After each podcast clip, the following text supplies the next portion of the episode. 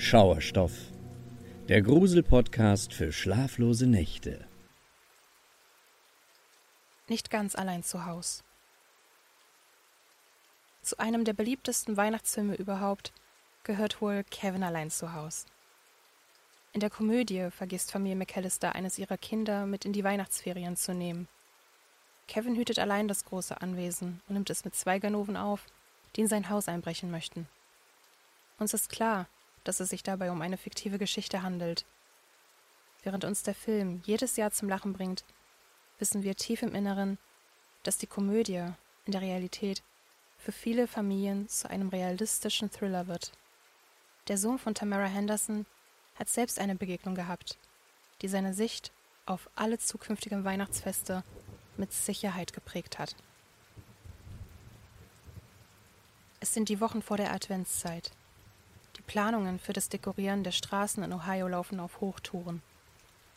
Auch die Familien verfestigen in diesen Tagen ihre Ideen, womit sie die festlichen Beleuchtungen der Nachbarn übertrumpfen können. Bisher sind die Lichter aber noch aus und die Straßen düster. Tamaras elfjähriger Sohn ist am Nachmittag nach der Schule bei einem Freund zum Spielen verabredet, was in dem Alter nichts Ungewöhnliches ist. Eigentlich ist alles wie immer. Die Familie seines Kumpels lädt ihn sogar zum Abendessen ein. Zusammen sitzen sie am Essenstisch und reden über die Erlebnisse in der Schule und treiben sogar ein bisschen Schabernack.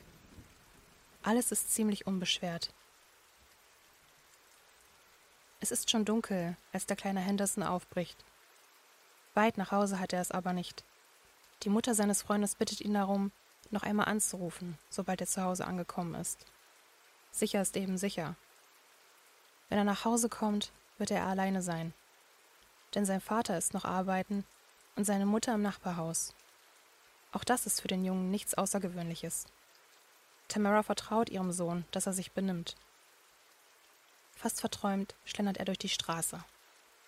Das Laternenlicht wirft seinen Schatten auf den leicht mit Schnee bedeckten Asphalt.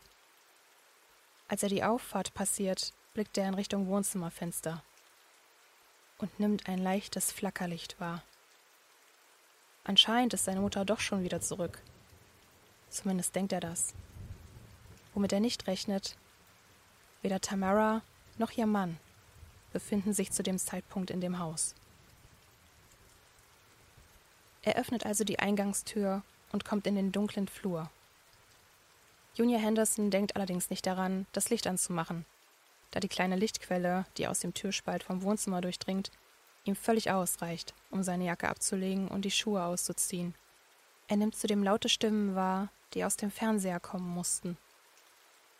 Während er sich auszieht, ruft er laut Mama, ich bin zu Hause durch den Flur. Aus dem Wohnzimmer kommt keine Reaktion. Vermutlich ist seine Mutter auf der Couch eingeschlafen, denkt er sich in dem Moment noch. Immerhin wäre es nicht das erste Mal. Oder vielleicht hat Tamara ihn ja wirklich nicht gehört. Bevor er ins Wohnzimmer geht, entscheidet er sich jedoch dazu, sich aus der Küche einen Snack zu holen. Je näher er kommt, stellt er fest, dass der Raum ebenfalls leicht erhellt ist. Auf dem Küchentisch steht eine Kerze, die brennt. Das findet jetzt selbst der Elfjährige komisch. Schließlich haben ihm seine Eltern beigebracht, dass man Kerzen nicht einfach unbeaufsichtigt brennen lässt. Er steuert auf den Küchentisch zu und bläst die Lichtquelle aus. Na gut, vielleicht war seine Mutter einfach ein bisschen durch den Wind und hat es schlichtweg vergessen. Das kann ja mal passieren. Danach geht er zum Kühlschrank und holt sich einen Schokoriegel raus. Darauf hat er sich schon den ganzen Abend über gefreut. Das ist nämlich sein Ritual. Jedes Mal, wenn er nach Hause kommt, darf er sich genau eine Süßigkeit nehmen. Schon fast gierig reißt er die Verpackung auf und nimmt den ersten Bissen. Gedankenverloren schaut er jetzt durch den Raum. Während er genüsslich den Riegel verdrückt, fällt ihm auf, dass es ganz schön kalt ist im Haus. Ungewöhnlich kalt. Zieht es etwa? Dabei sind die Fenster um diese Uhrzeit alle verschlossen. Seine Gedanken wandern zur Tür am Hintereingang. Vielleicht wurde sie nicht richtig verschlossen. Um das zu prüfen, macht er sich auf den Weg zum Trockenraum, der mit der Hintertür verbunden ist. Als er ins Nebenzimmer eintritt, stellt er tatsächlich fest, dass er mit seiner Vermutung richtig lag. Die Hintertür steht tatsächlich einen großen Spalt auf. Ohne groß zu zögern macht er sich daran, das Problem zu beheben. Doch irgendwie kommt ihm das seltsam vor. Bevor er weiterdenken kann, wird sein Gedankengang plötzlich unterbrochen, und ein kurzer Stich in der Herzgegend macht sich bei ihm bemerkbar.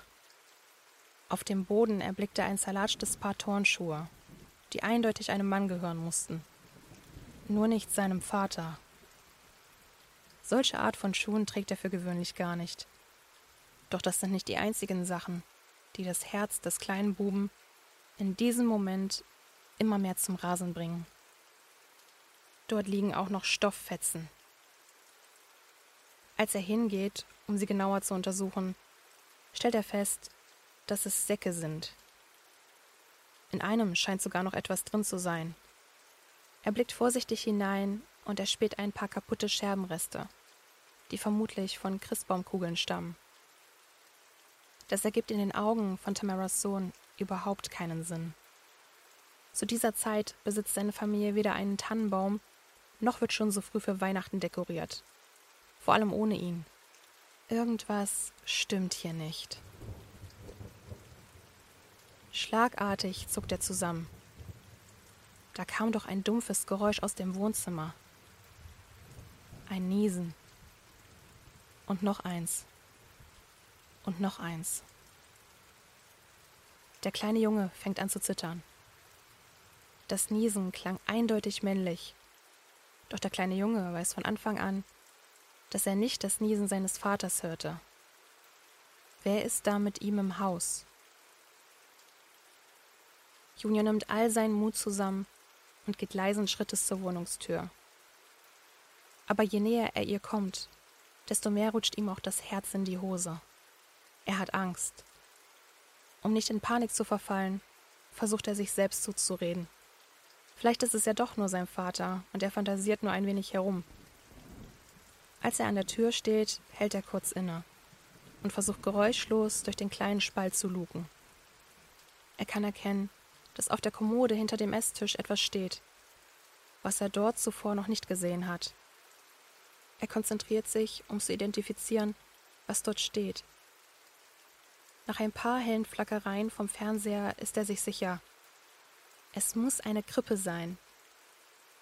Oberhalb der Krippe registriert er eine Girlande mit Weihnachtsmannköpfen, die dort auch noch nicht gehangen hat.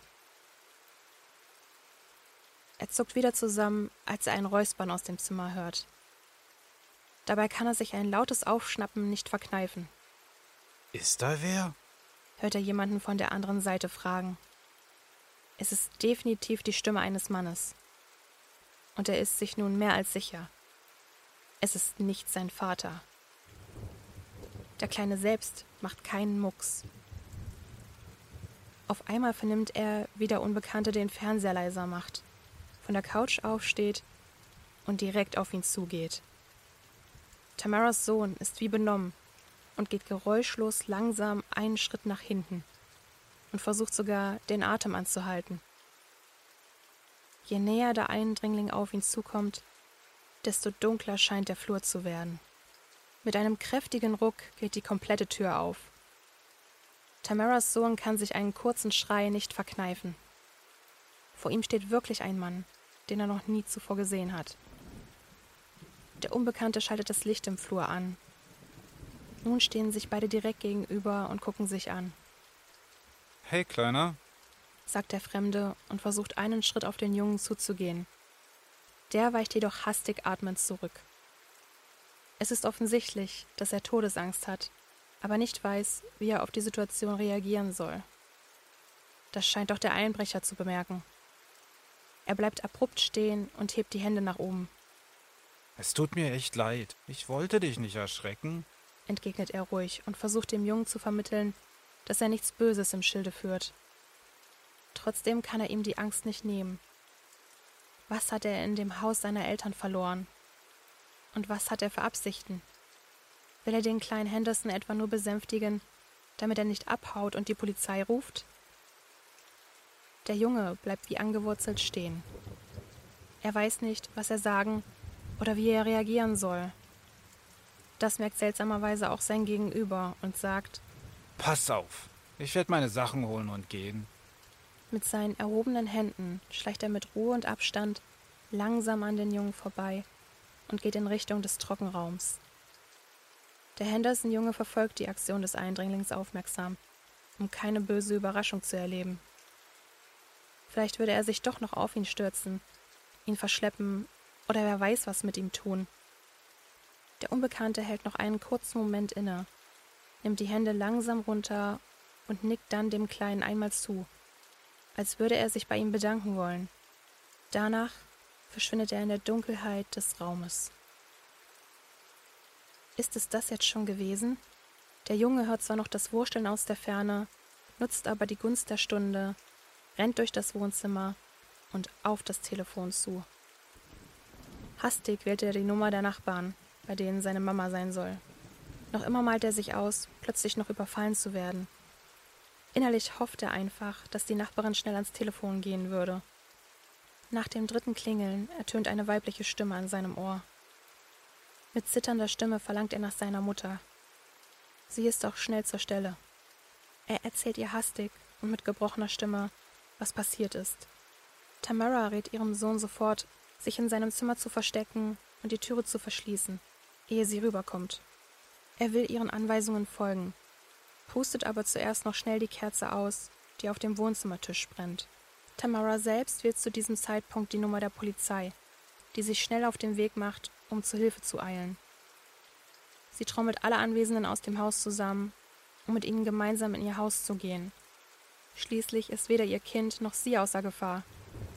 Es könnte noch immer etwas passieren. Als sie zusammen mit der befreundeten Familie nach drüben gehen will, hört sie schon die Sirenen der Polizei.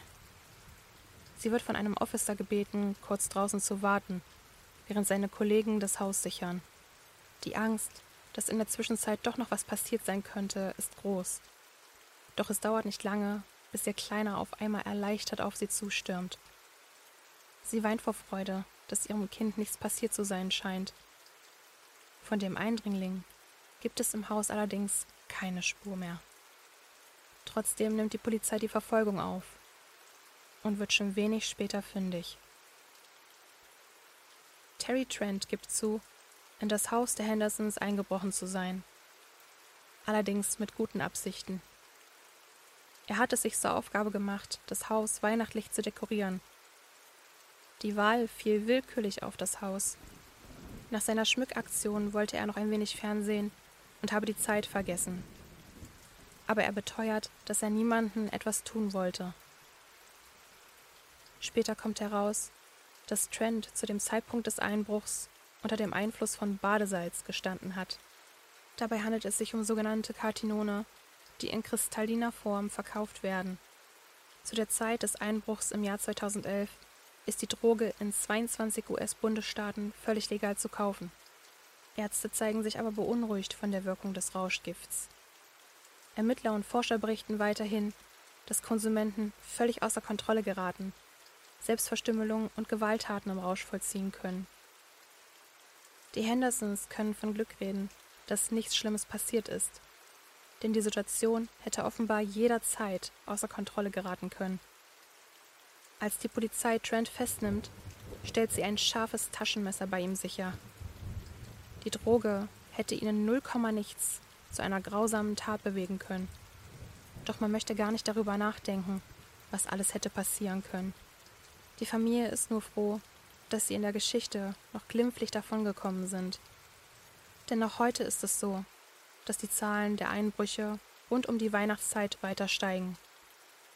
Deshalb ist es auch so wichtig, dass wir alle ein Auge aufeinander haben und dafür sorgen, dass es an Heiligabend weder wie im Film einen Kevin gibt, der allein zu Hause ist, noch, dass wir in den Wochen davor eine schrecklich vorweihnachtliche Bescherung erleben.